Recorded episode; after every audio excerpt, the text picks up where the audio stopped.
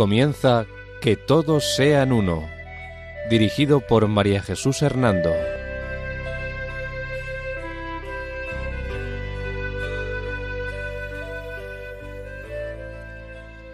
Buenas tardes, queridos oyentes de Radio María. Un domingo más, bajo la protección de María, volvemos a estar con ustedes en este programa titulado Que todos sean uno. La dirección del programa corre a cargo de María Jesús Hernando. Y a mi lado tengo como colaborador a Eduardo Ángel Quiles.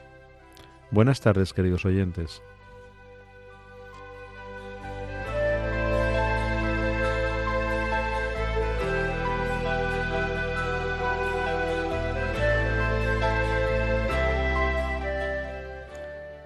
El sumario de nuestro programa de hoy es el siguiente. La Iglesia Anglicana y su historia. Doctrina fundamental del anglicanismo. El culto y la liturgia en la Iglesia Anglicana. La participación del anglicanismo en el movimiento ecuménico. Diálogo ecuménico de la Iglesia Católica con la Iglesia Anglicana. Dificultades más destacadas en el diálogo actual entre católicos y anglicanos. Noticias en el ámbito interreligioso.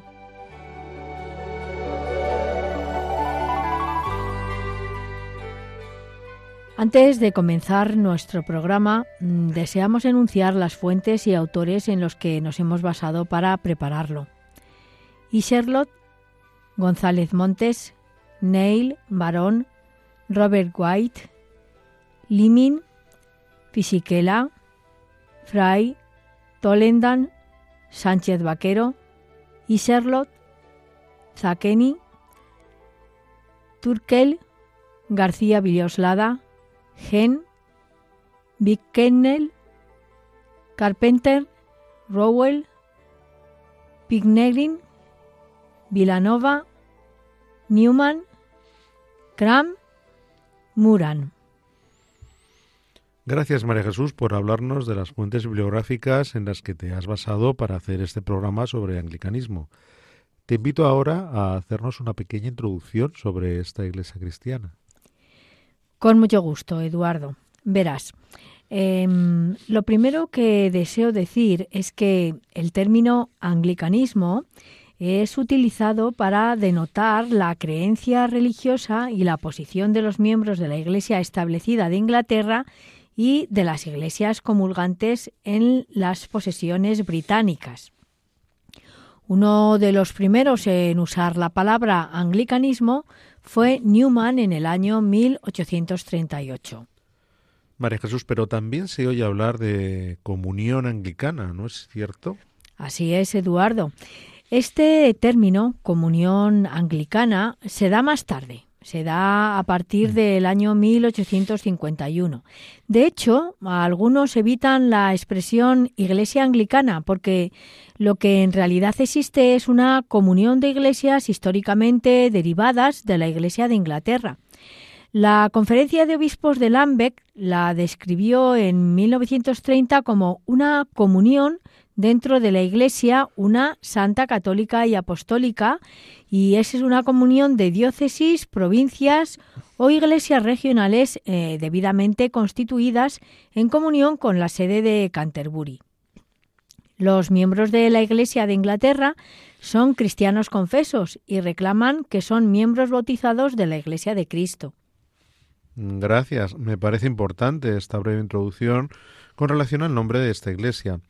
Ahora quizás podrías hablarnos mm, de cómo surge eh, su historia. Sí, claro. Mm, verás, el anglicanismo surgió en Inglaterra después del acta de supremacía real o erastianismo, es decir, la idea de la primacía absoluta del Estado sobre la Iglesia que tiene lugar en el año 1534 y que proclamaba a Enrique VIII como cabeza suprema de la Iglesia dentro de su reino, lo cual hacía que ya dejase de ser y de obedecer al Papa. Ya no era el Papa el que, eh, bueno, pues eh, dirigía esta iglesia. Y fue en este momento, como recordarás, Eduardo, cuando llegó a Inglaterra la noticia de la oposición papal al divorcio de Enrique VIII y llegó precisamente en la primavera del año 1534. ¿Por qué llegó? Pues porque Enrique VIII eh, no aceptó la decisión papal eh, de que no le dejase divorciarse y entonces obligó al Parlamento a aprobar cuatro estatutos eh, que de alguna forma pues iban contra el Papa, cuatro estatutos antipapales que defendían las siguientes ideas, ¿no? O, las siguientes afirmaciones. La primera, el rey es la cabeza suprema de la Iglesia de Inglaterra. La segunda, el Papa mm, ya no tiene jurisdicción en el Reino de Inglaterra. La tercera, el ministerio real de la predicación y de los sacramentos queda en manos del clero de Inglaterra. Y la cuarta y última eh, es que todos los poderes de la jurisdicción eclesiástica a partir de ahora quedan en manos del rey. Después de esta crisis y de la separación de la Iglesia de Inglaterra del Papa, en los siglos siguientes el anglicanismo se difundió por todo el imperio británico. Y en la actualidad, la comunión anglicana comprende unas 25 iglesias nacionales independientes y unidas por la comunión con el arzobispo de Canterbury. Y casi la mitad de los anglicanos del mundo pues viven en las islas británicas. Esto es lo que a nivel general puedo decirte. Y dinos, una vez que Enrique VIII funda esta iglesia anglicana, si esta iglesia seguía la doctrina de la Iglesia Católica, ahora ¿en qué, en qué basará su doctrina después de esta, de esta separación, no? Pues después de esta separación con el Papa, como tú bien dices, el anglicanismo pues ha sido defendido, se defiende como una vía media entre lo que es el catolicismo romano y el protestantismo, que, surgió, como recordarás, con Lutero. ¿no? La comunión anglicana ha sido caracterizada también por la tolerancia con que se aceptaban una diversidad bastante amplia de doctrinas y disciplinas, una vez asentados los elementos fundamentales del cristianismo. Estos elementos fundamentales alcanzaron su expresión clásica en el llamado cuadrilátero de Lambert en el año 1888. Y este, estos mm, estatutos o estos fundamentos fueron elaborados por la conferencia de Lambert. Y la conferencia de Lambert es esta reunión de eh, delegados de toda la comunión anglicana que comenzó en el año 1867 y que está eh, convocada eh, o, se convoca cada, cada diez años. Y dinos, ¿qué puntos doctrinales fundamentales define el cuadrilátero de Lambert? Pues mm, más o menos hay cuatro elementos necesarios que defiende y, en los cuales pues ellos fundamentan el cristianismo. El primero es eh, la fe en las escrituras, pues como no podría ser de otro modo, como palabra de Dios. El segundo eh, de, los elementos de este cuadrilátero de Lambert es la aceptación del libro de la oración común. Y esta, este libro de la oración común lo toman como la regla práctica de su fe y de su culto. Y en él, en este libro, fíjate, están incluidos tres credos. Está incluido el credo de los apóstoles, el credo de Nicea y el credo de Atanasio. Eh, es decir, eh, la profesión de fe del creno niceno-constantinopolitano, aunque expresado en forma de artículos que comienzan diciendo más o menos así: quien quiera que, mm, pues eh, tal, tal y tal, ¿no? no cree en esto o, o no afirma esto, ¿vale? El tercer principio de este cuadrilátero de, la, de, Lambert sería la celebración del bautismo y de la Eucaristía o la Cena del Señor como eh, ambos, los dos sacramentos instituidos por Jesucristo y por lo tanto se quedan como sacramentos fundamentales dentro del anglicanismo. Y el cuarto punto doctrinal fundamental del cuadrilátero es eh, el tema del episcopado histórico. De hecho, dicen que, tienen una sucesión apostólica y un ministerio válidamente ordenado y solo autorizan ejercer el ministerio en sus iglesias a las personas que ellos creen que han sido ordenados así. Como sabes, como se separaron del Papa, aunque ellos ordenan eh, eh, obispos y sacerdotes, ciertamente eh, para la Iglesia Católica no son válidos, ¿vale? Y mm, además de estos cuatro aspectos fundamentales que te acabo de, comentar, pues también creen que la Iglesia de Inglaterra es una parte verdadera y reformada. Es decir, creen que es una rama o a la par de provincias de la Iglesia Católica de Cristo. También mantienen que la Iglesia de Inglaterra está libre de la jurisdicción extranjera. Es decir, como ya hemos comentado antes, que es el rey de Inglaterra el que gobierna su Iglesia y por lo tanto no hay ningún, ninguna persona eh, fuera, y por lo tanto aquí se refieren sobre todo al Papa, que les, que les dirija o les pueda gobernar. Otro de los aspectos que también es que reconocen al rey como el gobernador supremo de la Iglesia, esto está íntimamente al punto que acabo de decirte, y reconocen que es al rey al que le atañe el gobierno y todas las propiedades civiles o eclesiásticas en todas las causas que, surjan a nivel eclesial. Eh, María Jesús, ¿y el clero mm, que se ordena en la Iglesia de Inglaterra a partir de la separación con Roma? ¿Qué votos hace o a qué se compromete? Pues mm, el clero, antes de ser nombrado, declara y suscribe mm, como, como cuatro promesas, ¿no? Eh, la primera sería mm, la de asentir los 39 artículos de, que firma esta conferencia de Lambert y que ellos tienen, ¿no? También eh, prometen seguir el libro de la oración común, también eh, dentro de, este clero se da la ordenación de obispos, sacerdotes y, diáconos. Y por último, el, el cuarto punto al que hacen promesa de seguimiento es el, de creer y seguir la doctrina de la Iglesia de Inglaterra tal como se expresa eh, según la, la, palabra de Dios, ¿no? según la Biblia. Y de esta forma, uno de los artículos, en concreto el 25, aprueba el primer y segundo libro de homilías que mm, estas homilías contienen una divina y completa doctrina necesaria para estos tiempos y los aprueba para que se lean en las iglesias eh, y bueno pues de una forma diligente y una forma clara. María Jesús, también me gustaría saber si el anglicanismo se distingue de la reforma de Lutero o de la que luego, separándose de Lutero, inauguró Calvino. Eh, sí, me parece interesante tu pregunta, pero antes vamos a hacer una pausa musical. ¿Te parece bien? Muy bien, María Jesús.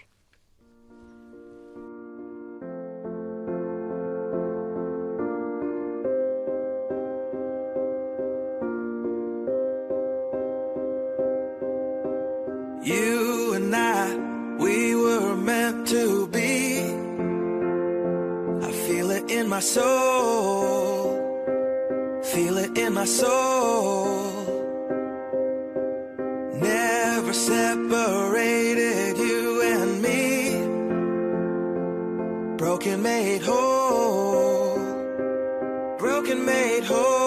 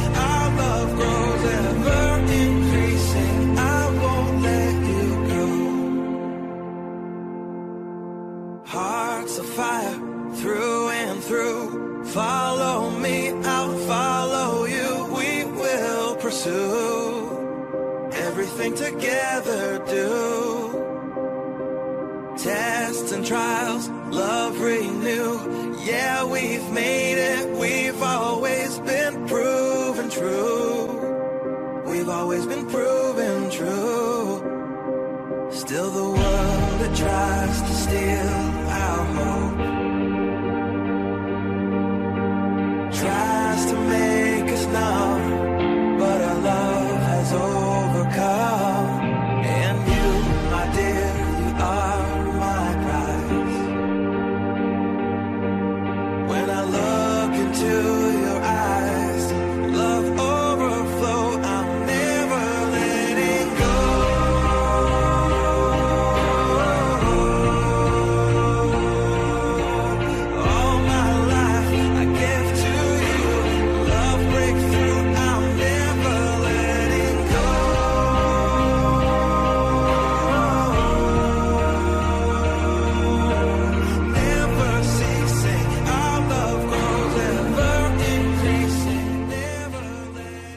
Les recordamos que pueden escribirnos al correo electrónico que todos sean uno arroba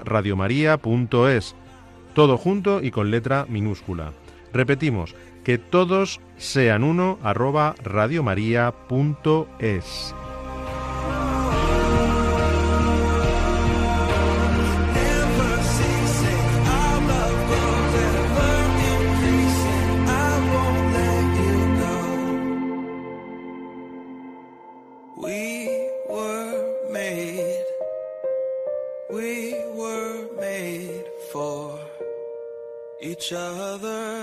María Jesús, antes de esta pausa musical nos ibas a explicar si el anglicanismo se distingue de la reforma de Lutero o de la que luego, separándose de Lutero, se inauguró con Calvino. Sí, mm, verás, Eduardo. Eh, teológicamente, el anglicanismo debe distinguirse de la reforma que comenzaron eh, Lutero y que luego siguió Calvino, aunque Calvino haciendo también la suya propia. Y se distingue de ambas por, por los motivos que, que te voy a más o menos a describir ahora, ¿no? En primer lugar, hay que tener en cuenta que Enrique VIII era fuertemente antiprotestante y mantuvo la mayor parte de los elementos de la tradición católica, de manera que, prescindiendo del reconocimiento del Papa como cabeza de la Iglesia, el primer anglicanismo, o sea, la primera parte del anglicanismo, no era muy distinto del catolicismo romano. Sin embargo, un número cada vez mayor de líderes de la Iglesia de Inglaterra mostraron muchas simpatías por el pensamiento de los reformadores del continente, especialmente por Calvino.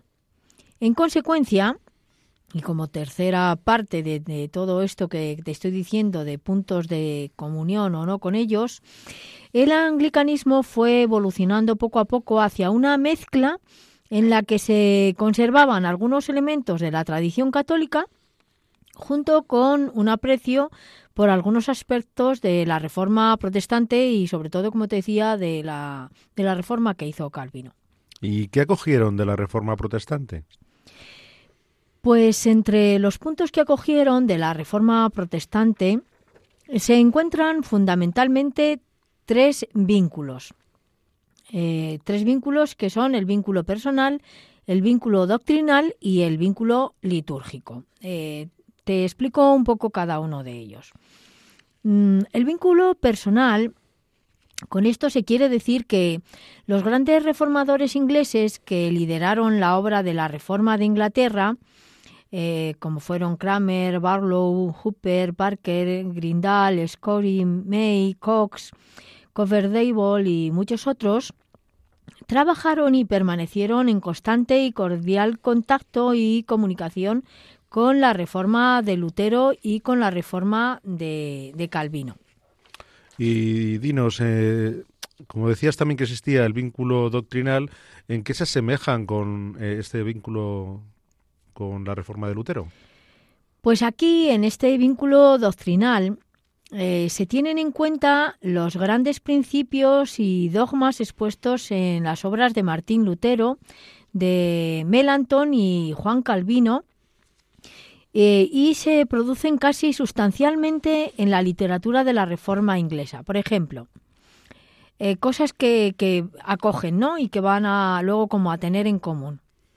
El rechazo del Papa, la negación de la infabilidad de la Iglesia, la justificación de eh, solus fidei, la sola fe, ¿no? La sola fe basta. La supremacía y la suficiencia de la escritura como regla de fe. Otro punto en común es la no necesidad de la confesión articular, es decir, el no ir ante un sacerdote para confesarte. Otro, el rechazo de la invocación a la Virgen María y a los santos. Otro punto bastante común es el rechazo del purgatorio y la omisión de las oraciones por los difuntos. También eh, está mm, en comunión con el protestantismo el rechazo de la doctrina de las indulgencias. Y especialmente importante en este vínculo doctrinal con el protestantismo es la vinculación en lo que se refiere al triple dogma de la Eucaristía. Es decir, la Eucaristía, eh, dicen ellos o defienden, es una comunión o sacramento y no una misa o sacrificio, salvo en el sentido de alabanza o conmemoración. Otro punto importante en esta vinculación es la negación de la transustanciación y la adoración de la hostia consagrada. Y un tercer punto es la negación del oficio sacrificial del sacerdocio y del carácter propiciatorio de la misa, es decir, afirman que la misa, como eh, el afirmar que la misa es un sacrificio para conseguir el favor de Dios. Estos tres puntos, eh, pues eh, ellos están de acuerdo y claro, les separan de lo que es la comunión con la Iglesia Católica. Además, en este vínculo doctrinal se le pueden añadir tres características disciplinares eh, fundadas en la doctrina. Ah, sí. Mm, dinos, ¿cuáles son estas tres características disciplinares fundamentadas en la doctrina? Pues mm, también podríamos decir que son fundamentalmente tres. Eh, la primera sería dar la comunión bajo las dos especies. Eh, la segunda, la sustitución de los altares por mesas. Y la tercera, la abolición de los votos monásticos y del celibato del clero. En definitiva, como puedes ver, Eduardo, aunque el nombre de protestante no está reflejado en el libro de oraciones de los anglicanos o de la Iglesia de Inglaterra, sí, sin embargo, sí se usa en el servicio de la coronación cuando el rey promete mantener la religión protestante establecida por la ley. Esto es lo que dice, ¿no? Cuando jura eh, su, su, reinado. Y de hecho, en el acta de unión de las iglesias de Inglaterra e Irlanda se las llama la Iglesia Episcopal Protestante. Y esto es un nombre que aún retiene hoy la Iglesia Anglicana en América. Sí, María Jesús, nos has dicho que la vinculación a algunos aspectos doctrinales eh, de la Iglesia de la Reforma eran tres, el personal, el doctrinal y el litúrgico. Nos has hablado de los dos primeros. ¿Qué nos puedes decir eh, respecto del vínculo litúrgico? Pues en respecto del vínculo con la liturgia, hemos de señalar que los artículos de la Iglesia anglicana o de los anglicanos tienen muchos aspectos de los trece artículos de la Reforma de Lutero y, por ende, de la Confesión de Augsburgo y de la Confesión de Battenberg. De hecho, hay partes importantes de los servicios bautismales, matrimoniales de la confirmación que se derivan de la Simplex et Pia Deliberatio, mm, compilada por el luterano Hermann von Witt y eh, con la ayuda de Basser y de Melanton. María Jesús, al escucharte todo esto, me parece observar que la liturgia anglicana es muy semejante a la que inspiró a todo el movimiento de la Reforma. ¿No te parece así?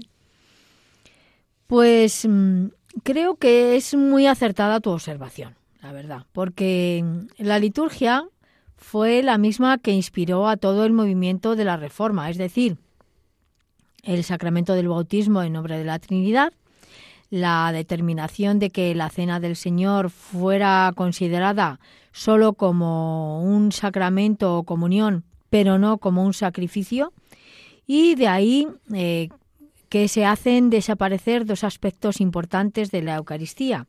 Es decir, que todo lo que indica un carácter sacrificial o propiciatorio de la Eucaristía no está ni en el protestantismo eh, ni en la Iglesia anglicana.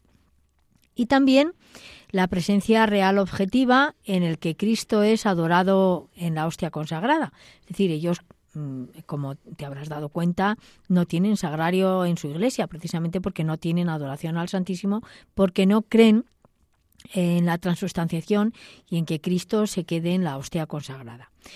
Y bueno, pues por esta razón los nuevos eh, formularios mm, de esta iglesia anglicana eh, llevan la marca en unos 49 lugares de la exclusión deliberada de un carácter eh, significativamente antisacrificial y antisacerdotal.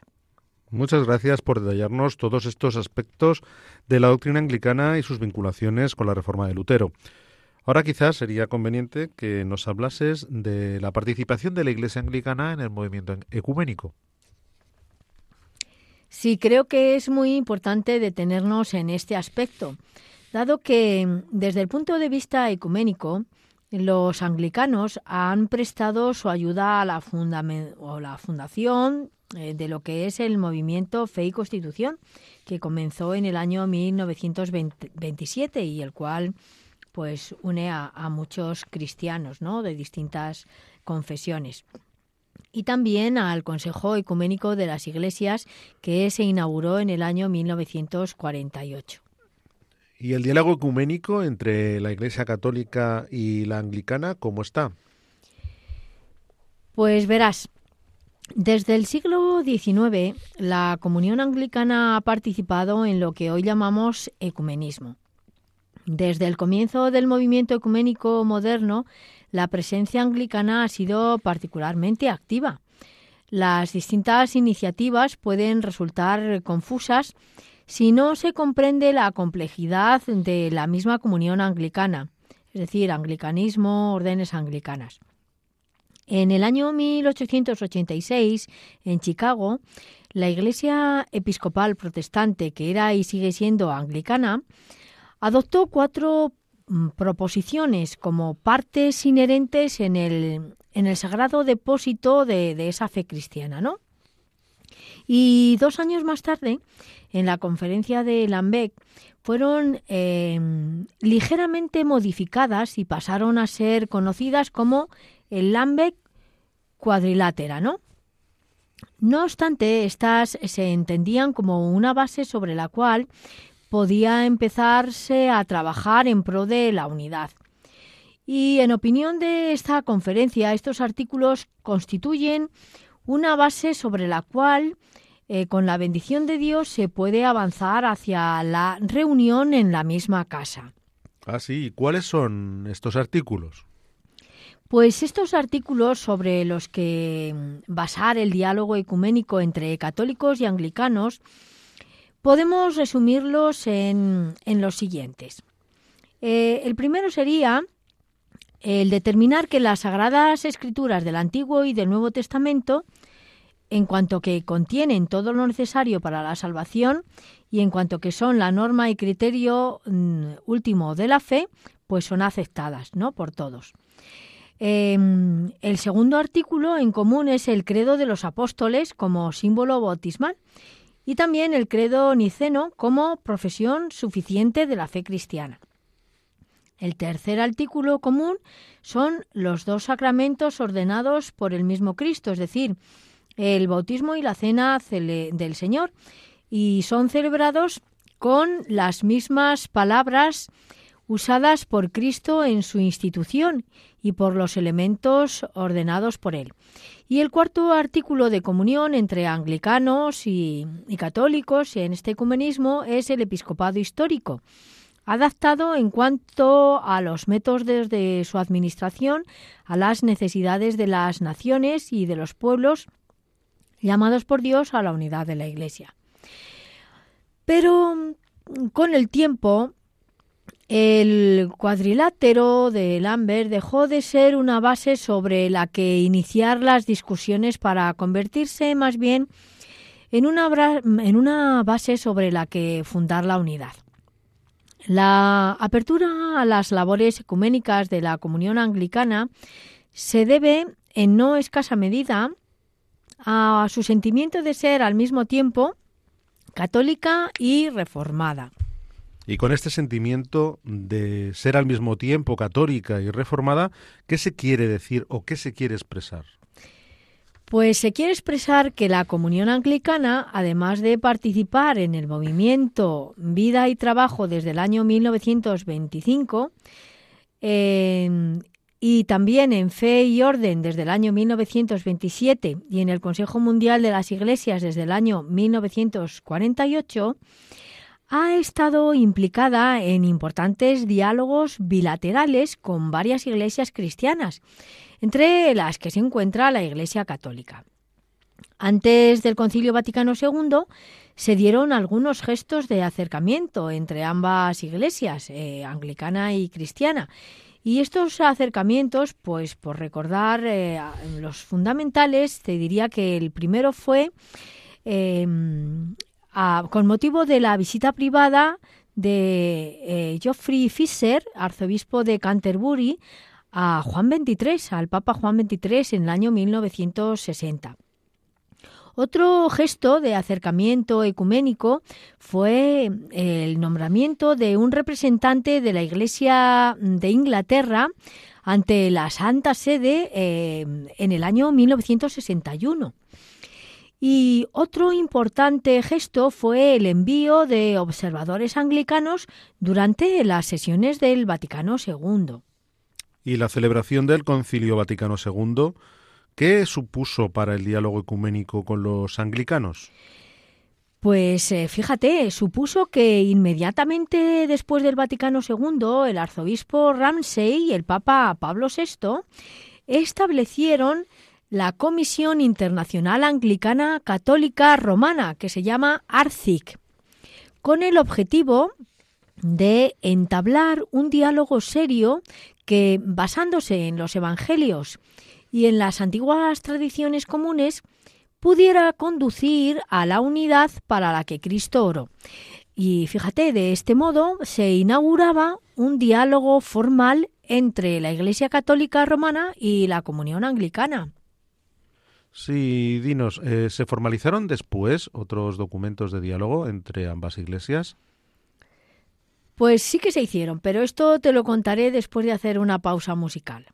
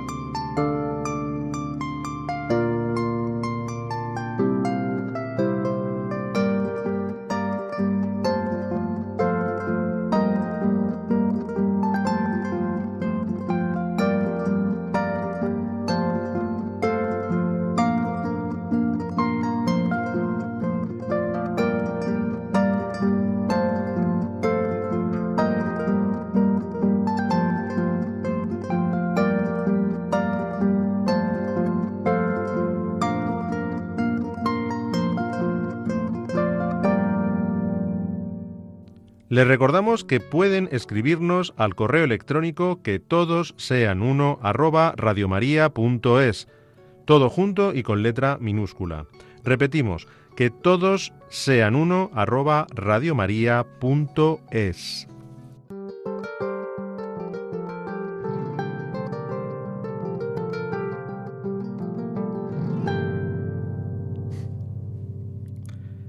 María Jesús, antes de esta pausa musical nos ibas a explicar qué documentos de diálogo ecuménico existen entre católicos y anglicanos. Sí, Eduardo, te había ya nombrado algunos, pero también tenemos que destacar el, el documento llamado ARCIC 1, es decir, Comisión Internacional Anglicano-Católica Primera, ¿no? Que se reunió entre los años 1970 y 1981. Es decir, durante todos estos años se estuvieron reuniendo para sacar este documento. Y en este documento se declaró haber alcanzado un acuerdo fundamental en torno a la doctrina eucarística, el ministerio y la ordenación, y también cierto grado de acuerdo en torno a la autoridad y el papado. Años después, en la reunión que tuvo lugar en Canterbury entre el arzobispo Ramsey y el Papa Juan Pablo II en el año 1982, se instituyó eh, ARCIC II, es decir, Comisión Internacional Anglicano-Católica II. Y este, en este documento, eh, bueno, se trata de examinar especialmente a la luz de eh, respectivo- respectivos juicios eh, anglicanos y católicos sobre el informe final y las diferencias doctrinales más importantes que nos separan ante a ambas iglesias. Y también en este documento se trató de estudiar todo lo que eh, estorbaba en el reconocimiento mutuo de los ministerios de nuestras comuniones. La respuesta de la Congregación para la Doctrina de la Fe, aunque positiva, mm, negaba, sin embargo, que hubiera todavía acuerdo sustancial en todas estas cuestiones que se trataron. Pero bueno, al menos se dialoga sobre ellas y, y se trata de, de acercar, de ir acercando puntos, ¿no? Que esto es muy importante. Y el hecho de que la Iglesia anglicana haya comenzado a ordenar a las mujeres no ha tenido consecuencias en el diálogo ecuménico. Eh, Sí, sí las ha tenido.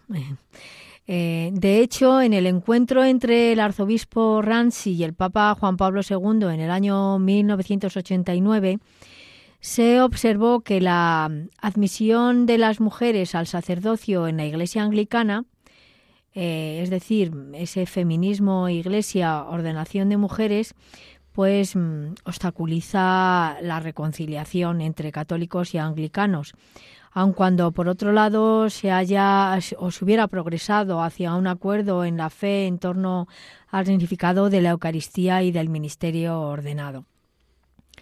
La alianza con otras iglesias fracasó porque alegaban los problemas anglicanos con los ministerios no episcopales, así como en la mm, preferencia dada por la Iglesia anglicana a los avances en el ARCID, a esta Comisión Internacional Anglicano-Católica. Pero, en fin, este hecho la verdad es que separó muchos de los acuerdos o conversaciones que, que había, ¿no? El hecho de la ordenación de las mujeres.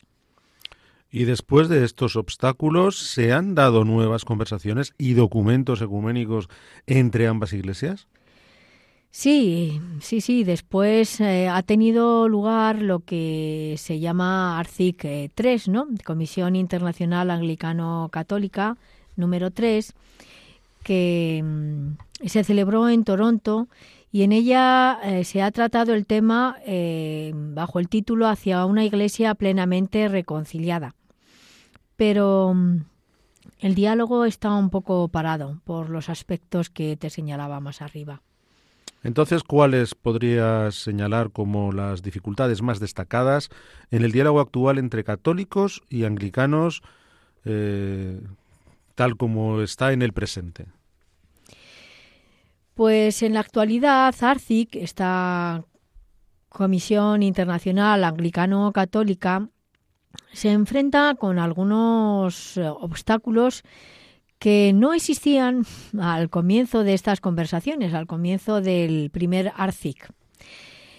Eh, en el caso de los anglicanos, las dificultades por parte suya es que ordenan a las mujeres, también eh, el modo de abordar la homosexualidad, Se rechaza que las relaciones homosexuales y el matrimonio sean moralmente equivalentes e igualmente capaces de expresar el recto orden y uso del deseo sexual. Esto no lo admite la Iglesia Católica eh, por parte de la Iglesia Anglicana.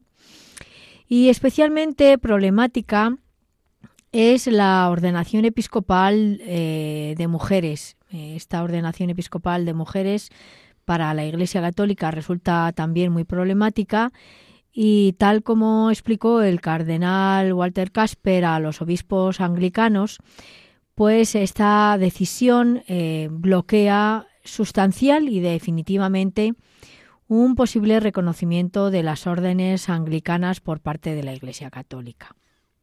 Y por parte de los católicos, ¿qué dificultades habría?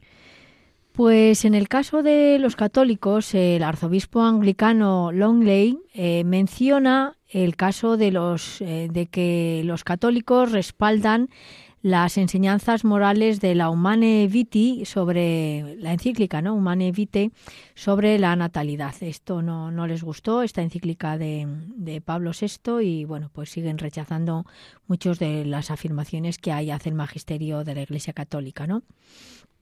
Y algunos sectores de la comunión anglicana quieren ver un obstáculo también en los eh, ordinariatos personales para antiguos anglicanos, creados por Benedicto XVI en el año 2009. Eh, eh, el Papa en este momento, pues, que acaba de, de, fallecer, ¿no? El Papa Benedicto XVI creó mm, como unos ordinariatos eh, especiales, ¿no? Para aquellos que se pasaban de la comunión anglicana a la católica y esto tampoco les ha gustado a muchos de ellos aunque esta medida respondía a la repetición real de grupos anglicanos deseosos de lograr la plena comunión con Roma, esta medida que, que proclamó Benedicto XVI, pero para los anglicanos la mayoría de ellos es un obstáculo para, para este diálogo ecuménico y para esta unidad. Sí, María Jesús, pero a pesar de todo, ¿podemos decir que prevalece el espíritu de diálogo entre anglicanos y católicos? Claro que sí, Eduardo. Así lo ha ratificado el documento ARCIC 3, al que hacía antes alusión, celebrado en Toronto y en el que se ha tratado el tema hacia una iglesia plenamente reconciliada. En este encuentro, tal como afirma Bernard Longley, el arzobispo católico de Birmingham, en Reino Unido, la novedad está en lo que se ha llamado ecumenismo receptivo, y este ecumenismo receptivo consiste en dar a conocer al otro los propios fracasos y debilidades. Y te abro comillas de, una frase que, él dice, ¿no? Eh, eh, respecto de este ecumenismo receptivo. Dice así: Cuéntame la pesadilla que más temes para la evangelización, y yo te contaré la mía. En otras palabras, muéstrame tus heridas. Cierro comillas. También el ecumenismo receptivo es un modo diferente de enriquecer el diálogo mediante una comprensión profunda de la posición del otro.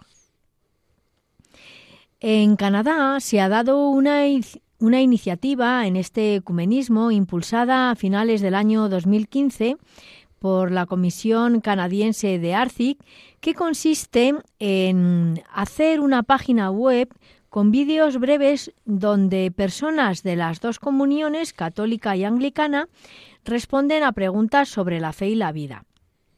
Otro paso también ecuménico importante se dio a comienzos de octubre del 2016, donde el Papa Francisco y el arzobispo de Canterbury, eh, Justin Welby, recibirán en Roma a 36 obispos católicos y anglicanos con motivo de, los 50 años de diálogo.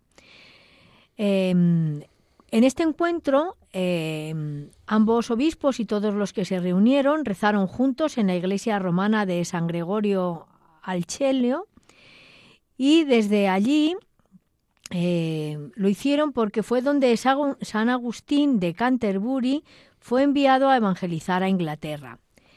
De modo similar, estos obispos serán bendecidos y enviados a, a partir de este encuentro a demostrar que es posible esa ayuda mutua, ¿no? Luego, esta oración y este envío de esos obispos en, pro del diálogo ecuménico, pues también ha sido un gesto muy importante.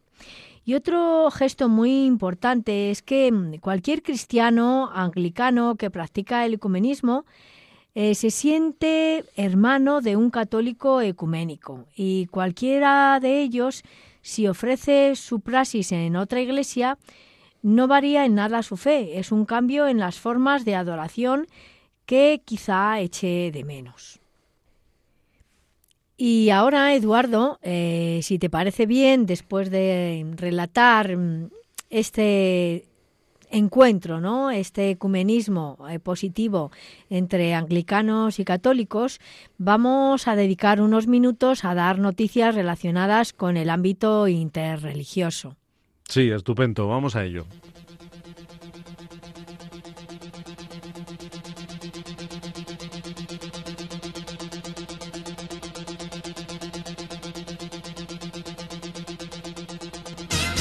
Los Sikh celebran su fiesta del gurú Gobind Singh. El gurú Gobind Singh fue el décimo y último de los gurús Sikh. Él instituyó los cinco Kas y estableció la orden de la Kasla. Eh, se convirtió en gurú en el año 1675, a la edad de 10 años, tras el martirio de su padre.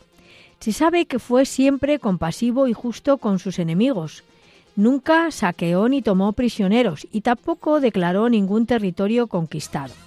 Se proclamó defensor de los pobres y de los humildes de la India. Llevó a su culminación el ideal del soldado espiritual y fue a la vez un inspirado y prolífico escritor y poeta. Podemos decir que encarnó los principios eh, que los Sikh han mantenido durante toda su historia y además creó el Khalsa, una hermandad espiritual dedicada a la pureza de pensamiento y de acción. Este gurú eh, eh, Sikh, ¿no? Eh, Gobind Singh, también hace que los Khalsa se comprometan a abstenerse de cualquier relación sexual fuera del matrimonio y a abstenerse de consumir carne, huevos, tabaco, alcohol, drogas o cualquier otro enervante. Los sintoístas celebran el Seijin no-hi, Día de los Adultos. El Sijin no Hi es un día que podemos definir como el día de la mayoría de edad, el cual se celebra el segundo lunes de enero. Una fiesta que marca la iniciación simbólica de hombres y mujeres cuando al cumplir 20 años llegan a la edad adulta. Después de completar la ceremonia, eh, vestidos con atuendos tradicionales, los participantes se consideran formalmente adultos y se les permite beber, fumar y votar legalmente en las elecciones públicas. Seijin no Hi es una de las ceremonias tradicionales eh, del sintoísmo japonés y es una ceremonia de rito de paso de las más antiguas, pero también una de las que más han evolucionado a lo largo de los siglos para enfatizar los temas y valores culturales cambiantes, adaptando el ritual histórico al mundo moderno. Los hinduistas celebran el Makara Sankranti. Makara Sakranti es un festival hindú celebrado en casi todas las partes de la India y Nepal, en una mirada de formas y desarrollo de formas culturales. Es un festival de la cosecha. Makar Sankranti marca la transición del sol en el signo zodiacal de Makara Rasi o Capricornio con su camino celestial.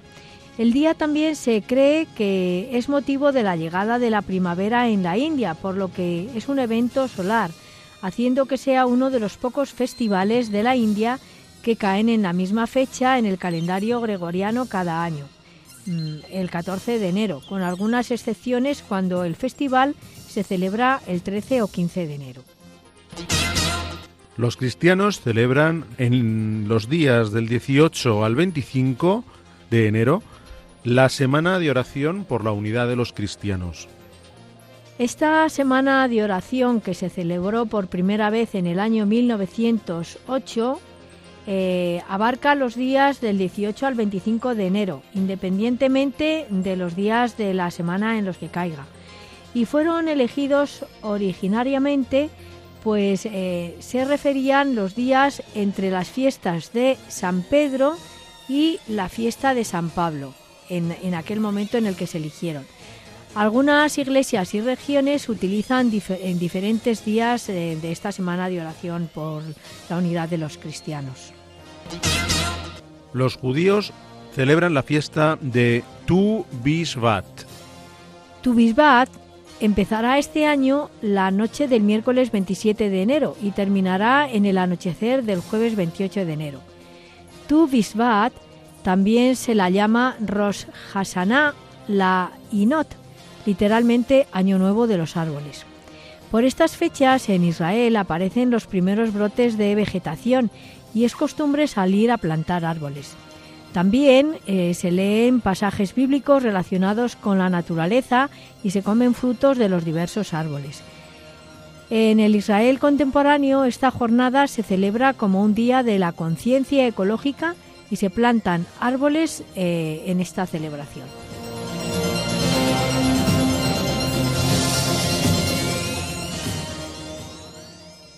Pueden volver a escuchar el programa en el podcast de nuestra web www.radiomaria.es.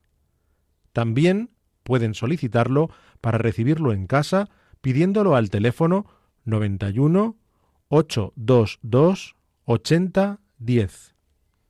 Asimismo, a través de la web www.radiomaria.es barra inclinada pedidos guion medio de guion medio programas o por correo electrónico a la siguiente dirección pedidos de programas arroba radiomaria.es escrito todo junto y con letra minúscula.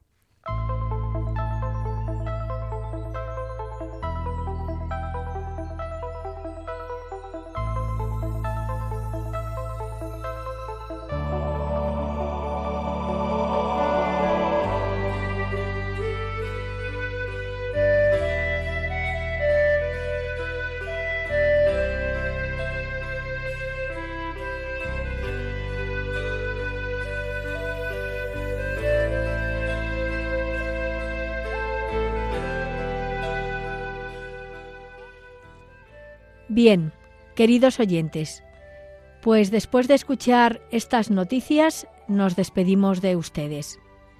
La dirección del programa ha corrido a cargo de María Jesús Hernando. Y a mi lado ha estado como colaborador Eduardo Ángel Quiles. Hasta dentro de 15 días, si Dios quiere. Que María nos guíe en nuestro caminar y en la búsqueda del diálogo ecuménico e interreligioso. Buenas tardes y gracias por escucharnos.